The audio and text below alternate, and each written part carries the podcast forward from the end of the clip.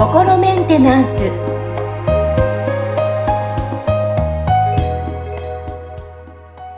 はい皆さんこんにちは。心メンテナンス。本日もアシスタント三上恵と気候ヒーラーの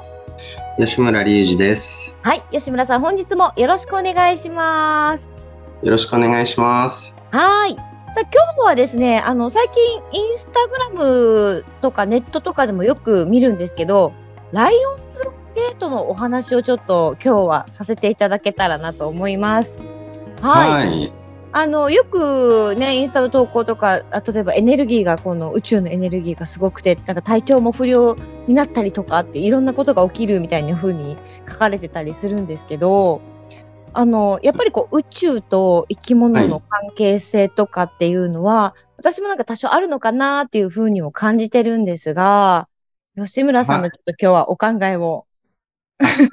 はい。ありがとうございます。あのね、だから、なんかそういう宇宙の状態と、その、なんかそういうい生き物の生命活動であったり、個人のね、なんか、こう、あの、活動、あの、に何か関係性があるっていうところで言うと、これは僕もあるだろうと思ってるんですよ。はいはい。はい。ただ、あの、僕はあんまりその、なんかその辺詳しくないんで、あの、専、専門ではないので、その、正直あの、ライオンズゲートっていう言葉もなんかちゃんと知らなかったぐらいなので、ええはいそうなんですね、。そうなんですよ。だから、なんかちょっとね、あの、急遽、あの、ネットでこう調べて、なんか、こう記事を読んで、へえ、そういうことなんだ、みたいな、そういうのもあんのね、みたいな感じで、あの、知った程度なんで、あの、本当に全然その、なんていうのかな、こう、詳しくわからないんですけど、まあ、あの、検索したら結構いろいろな、その解説しているサイトとかがあってね、そはいの、ライオンズゲートってどういうものなのかとか、その、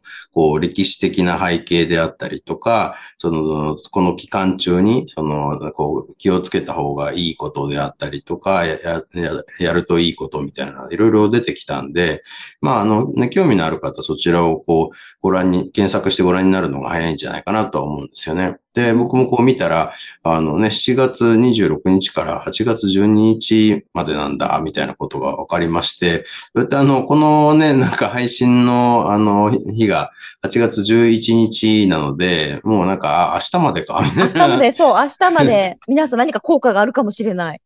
ねえ、うんちょっとね、だから、あの、全然、こう、あの、わからなくて、その何、そういう、こう、効果最大になる、あの、時期というのか、うんが、あの、その日が8月8日だったんだ、うんみたいなね。で、その、まあ、やっぱりこの宇宙って僕はその、なんかすごく大きな時計みたいな感じのものだと思ってるんですよ。なんか時計ってその、たくさんのこう、歯車がこう、カチカチカチってこう、噛み合って、同時にこう、なんか連動して動くことで、その、こう、時を刻んでいったりとかっていうことをしてて、で、あとそういうこう、鳩時計みたいな仕掛けがある時計とかあるじゃないですか。だかその特定のその歯車の、こう、向きとか位置とかが、その、条件が揃うと、なんか鳩がパッポーって出てくるみたいな感じのことを、をこう、やる、そういう仕組みがあるわけですけど、だから宇宙もな、多分そういうような感じで、そのね、特定の条件があった時に、特定のエネルギーがこうね、そのどっちかの方向に向かってこう放出されるみたいなことがあるんで、いろんなその、なんかこう、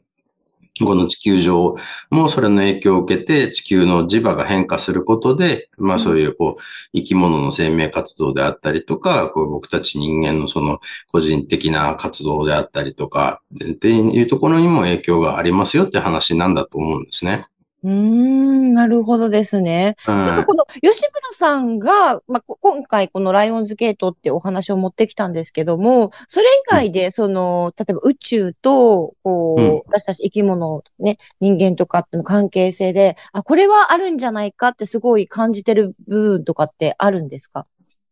あまあ、まあ、わかりやすいところで言うと、その月の満ち欠けによって、その、はいこうね、海の潮の満ち引きが連動してたりとか、あとはその女性の月経周期とかとも、その月のこう活動が連動してたりとかっていうところはあると思いますし、で、あと、その、なんか、例えば、あの、あれですよね、干支ってあるじゃないですか。はいはい。何年何年とかって。ねうんうん。あれも、その、なんか、あの、なんていうのかな。まあ、結局昔の人たちが、その、やっぱりこう、ね、空の天体をいろいろとこう見て観測しながら、あ、こう何かこういう、この惑星ってこういう周期で回ってるよね、みたいなのを研究して、それで、その、まあ、いわゆるその、先生術みたいなものがね、こうできたりとか。で、先生術も、まあ、西洋のものとか、あの、ね、あの、インドのものとか、うんで、まあそういう、あの、中国とかだとそういう引用語行みたいな捉え方で、で、それで、その、えとであったりとか、その、なんかそういうね、あの、なんだろう、なんかその虎年は虎年でもなんとかの虎年みたいな なんかいろいろあるじゃないですか。ありますね。はい、ああいうのとかもなんかそういう研究によってできてるんだと思うんですけど、その、なんか前に僕、そのちょっとその引用語行のなんか三名学っていうなんかね、あの学問をちょっとかじったことがあるんですよ。はいはい。で、まあ、あの、本当僕、ちょっと基礎の方だけ学んで、なんか、あの、うん、これは、まあいい、いいやと思って、あの、僕のは、その、そっちはそっちで専門の人に任せて、僕は違う研究しようと思ったんで、あんまり詳しくはないんですけど、でもそこでやっぱ習ったのが、そのね、あの、こう、え、その、えと、なん、なんとかの何年とかっていうのって、60年で一回一周するような、こう、周期になってるんですよね。うん、はい、はい。で、この60年っていうのは、なんかその、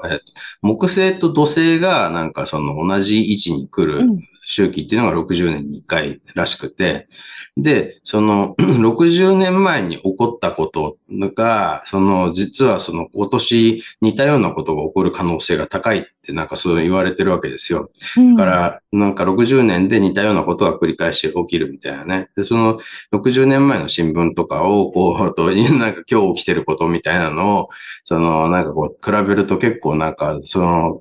なんていうのかな、こう、あ、似たようなこと起きてるみたいなことを見つけられるっていう話だったんですよ。僕、まあそれ自分で検証してはいないんで、なんかどこまで本当か知らないですけど、はい。まあでもそういう話ってなんかちょこちょこ耳にするんで、まあきっと嘘ではないだろうと思うんで、うん、そう考えると、やっぱりその、なんかこう、ね、そういうこう、地球の活動であったりとか、その、こういう一人一人の個人や、社会の活動っていうところも結構60年周期で同じようなことが起きてるんだとしたら、それってね、宇宙の影響を受けてるからそれが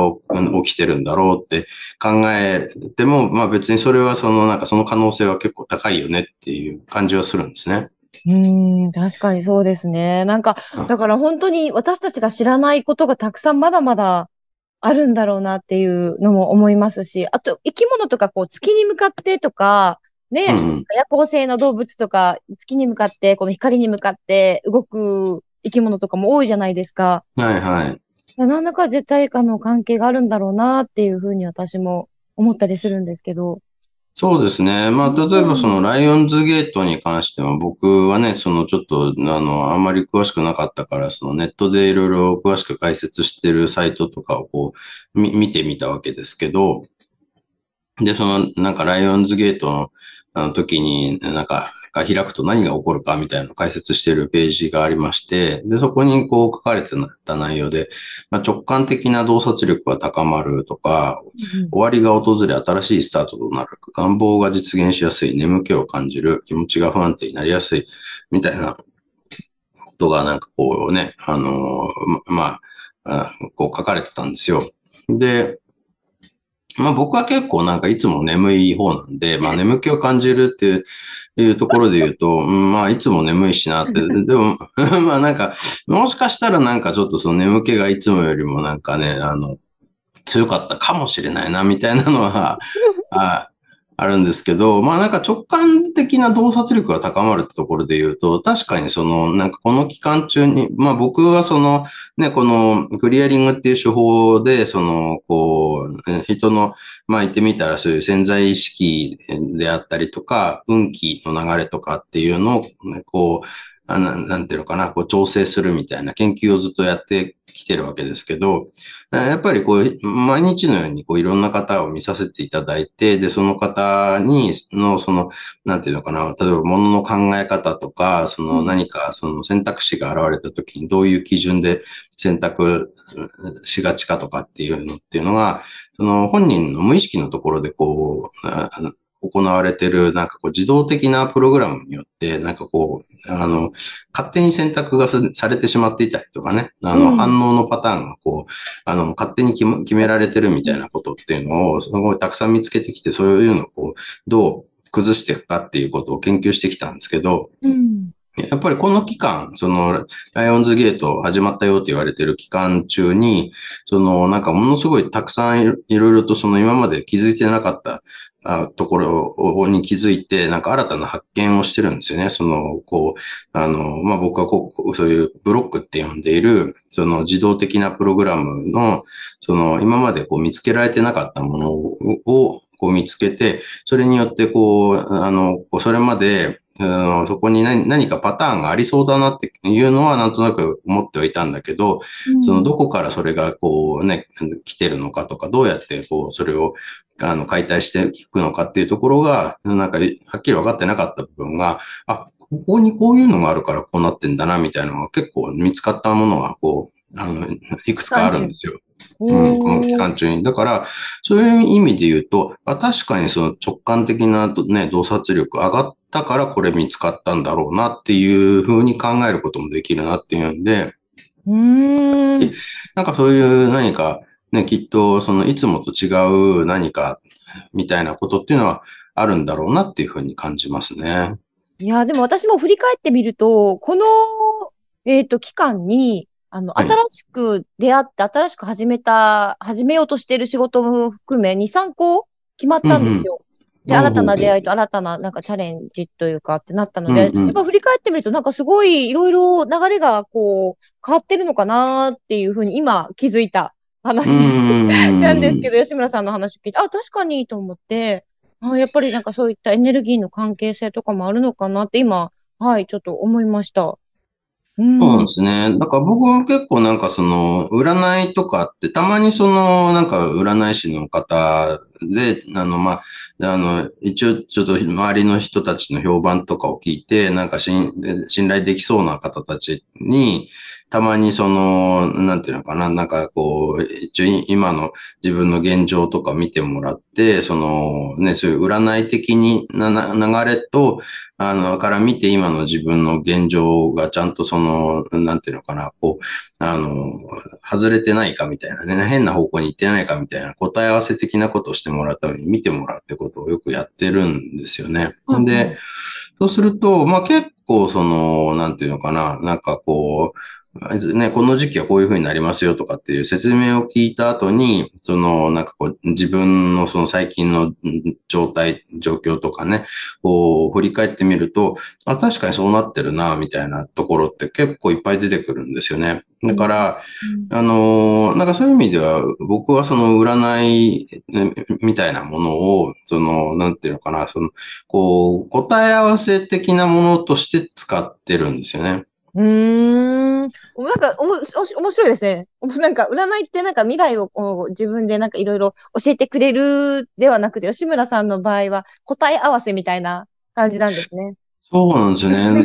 結局その、なんか未来のことに関しては、なんか逆にあんまり制限をその受けたくないっていうのもあるんで、その、なんかこう、大体教えてもらっても話半分で聞いてることが多いんですよね。で、まあ一応その、なんか、例えば自分が立ててる計画みたいなものがあったとして、で、それが、その、なんていうのかな、そういうこの星のね、なんかこう、状態と合ってるのかどうかみたいなのはまあ聞くわけですけど、で、まあ大体なんかその、そあれなんですよね。だから、まあそんなになんか、それは今の時期やめた方がいいですって言われることあんまりないんで、うん、まあまあ大丈夫かなって思って進めてるんですけど、あとは何かこのね、なんかこういう、この時期ちょっと危ない感じになりますよみたいな話があったら、じゃあどうやってそれをそのね、なんかこう回避できるのかみたいなこととか、その、例えばそういう、こう、あの、大難を小難にするみたいな発想ってあると思うんですけど、だから、まあそういう感じで対応していければいいかな、みたいなふうには思ってるんですけど、その、あんまりその、なんていうの、占いでこういうふうに未来こうなるって言われてるから、もうなんかそれになんか従ってその通り生きるみたいな感じの使い方はあんまりしてないですよね。うーん、なるほどですね。でもなんか今お話聞いて、本当吉村さんいろんなことをね、経験っていうかいろんなのを体験してるからいろんな話が集まるので、すごい毎回聞いてて、いろんな情報が聞けていいなっていうふうに思うんです ありがとうございます。はい。あのね、一個だけじゃなくて、ほら、気候だけじゃなくて、いろんな占いとかね、あの、いろんなものをされているっていうことなんですけど、で今回はまあ、ライオンズゲートのお話をちょっと持って、皆さんにちょっといろいろ知っていただきたいなと思ったんですが、あの、ぜひ皆さん、グー、ね、ウェブとかでライオンズゲートって検索すると、明日までなので、あの、扉が開いてるのはね、宇宙と、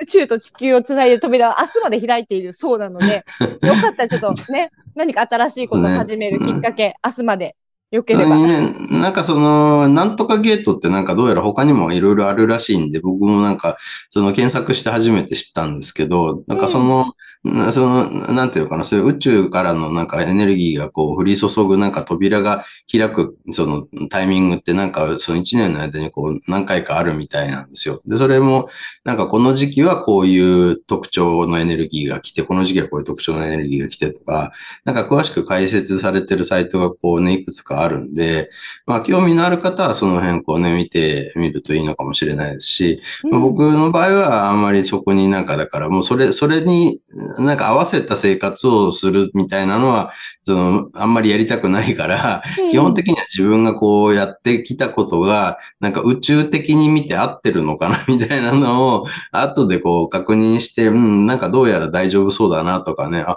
この辺はなんか、あのね、あんまり自分は影響を受けなかったのかなとか、なんかそういう答え合わせみたいな使い方でこう見てるんで、まあ、あの、なんでしょうね。それにこう、あの、なんか心が支配されないような距離感の付き合い方で、で、き、その、いろんな情報をこう、取捨、取捨選択して利用していくと、人生が豊かになるんじゃないかなと思いますね。うん、そうですね。まあ、いろんな使い方で自分に合うやり方で振り返るのもよし、このね、機会に新しく始めるのもよし、っていうことで、ちょっと今日はライオンズゲートなかなか聞かない方も多いと思うんですけど、まあ、この機会にこういったね、宇宙と地球の関係性があるんだよっていうのを知っていただけたらなと思います。はい。はい。本日も吉村さんありがとうございました。ありがとうございました。